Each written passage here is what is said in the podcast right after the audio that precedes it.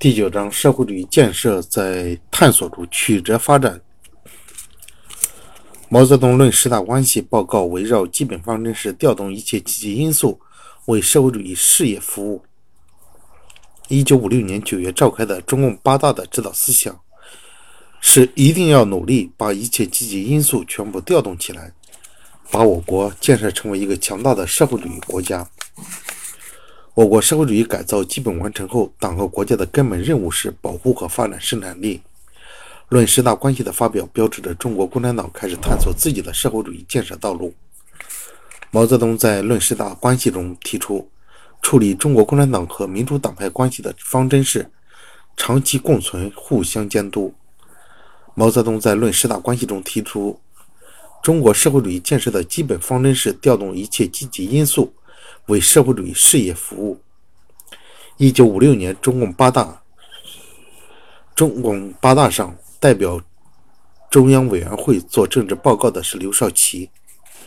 中共八大，中共八大决定，经济建设的指导方针是既反保守又反冒进，坚持在综合平衡中稳步前进。中共八大提出，党和全国人民当前的主要任务是。把我国尽快的从落后的农业国变为先进的工业国。中共八大如何分析我国社会主义改造完成后国内的主要矛盾和主要任务？中共八大正确的分析了国内的主要矛盾和主要任务，指出我国国内的主要矛盾已经是人民对于建立先进的工业国的要求，同落后的农业国的现实之间的矛盾。已经是人民对于经济文化迅速发展的需要，同当前经济文化不能满足人民需要的状况之间的矛盾。这一矛盾的实质，在我国社会主义制度已经确立的情况下，也就是先进的社会主义制度同落后的社会生产力之间的矛盾。党和全国人民给当前的主要任务是集中力量来解决这个矛盾。把我国尽快的从落后的农业国变成先进的工业国。简述中共八大的历史意义：中共八大为全面进行社会主义建设制定的路线是正确的，提出了许多新的方针和思想，是富于创造性的。大会集中全党智慧，总结提出的探索中国建设社会主义道路的重要成果，对于社会主义建设事业和党的事业的发展有着长远的指导意义。是受中共八大提出的我国经济建设、政治建设和执政党建设的指导方针。在经济建设上，大会即坚反保守，即坚持反保守又反冒进，即在综合平衡中稳步前进的方针。在政治建设上，大会要求继续加强我国的人民民主专政，加强国内各民族的团结，继续巩固人民民主统一战线。逐步制定完备的法律，建立健全的法治。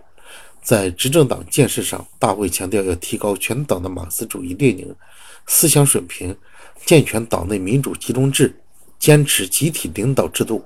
反对个人崇拜，发展党内民主和人民民主，加强党和群众的联系。关于正确处理人民内部矛盾的问题，发表于一九五七年。毛泽东提出要正确处理人民内部矛盾，主要是为了团结一切力量，建设社会主义新国家。一九五七年整风运动全面展开的标志是中共中央正式发出关于整风运动的指示。一九五七年整风运动的形式是开门整风。一九五七年二月，毛泽东在最高国务会议上提出的社会主义两类不同性质的矛盾是敌我矛盾和人民内部矛盾。一九五七年整风运动反对的是主观主义、宗派主义和官僚主义。一九五八年提出的社会主义建设总路线的缺点是忽视客观规律。一九五八年五月，党的八大二次会议通过了鼓足干劲、力争上游、多快好省的建设社会主义的总路线。一九五八年兴起的人民公社的基本特点是一大二公。人民公社实行的体制是政社合一，标志着开始初步纠错、纠正做的错误的会议是第一次郑州会议。一九五九年，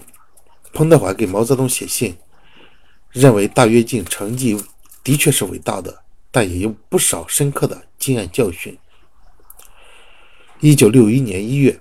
中共中央正式决定对国民经济实行调整、巩固、充实、提高方针的会议，是中共八届九中全会。一九六二年初，中共中央召开的扩大的中央工作会议是七千人大会。在七千人大会上，系统阐述了民主集中制原则的是毛泽东。一九六一年，中共八届九中全会制定的。关于国民经济的指导方针是调整、巩固、充实、提高。一九六二年一月，毛泽东在扩大的中央工作会议七千人大会上的讲话，主要内容是什么？讲话系统阐述了民主集中制原则，并对前几年的错误表示要负第一位的责任，承认在社会主义建设上我们还存在很大的盲目性。今后要下苦功夫弄清楚它的规律，提出我国人口多、底子薄、经济落后，要赶上和超过世界上最先进的资本主义国家，大约要一百年的时间。在三届全国人大一次会议上正式宣布，把我国逐步建设成为社会主义强国的目标是实现以上都对。在三届全国人大一次会议上正式宣布，把我国逐步建设成为社会主义强国的目标是实现四个现代化。党和政府第一次郑重地向全国人民提出实现四个现代化的奋斗目标，是在第三届全国人民代表大会第一次会议上。一九六五年一月，错误地提出社会主义教育运动的重点是整党的那些走资本主义道路的当权派观点的文件是农村社会主义教育运动中目前提出的一些问题。一九六二年九月召开的中共八届十中全会进一步发发展了以阶级斗争为纲的理论。文化大革命的导火线是凭新编历史剧《海瑞罢官》的发表。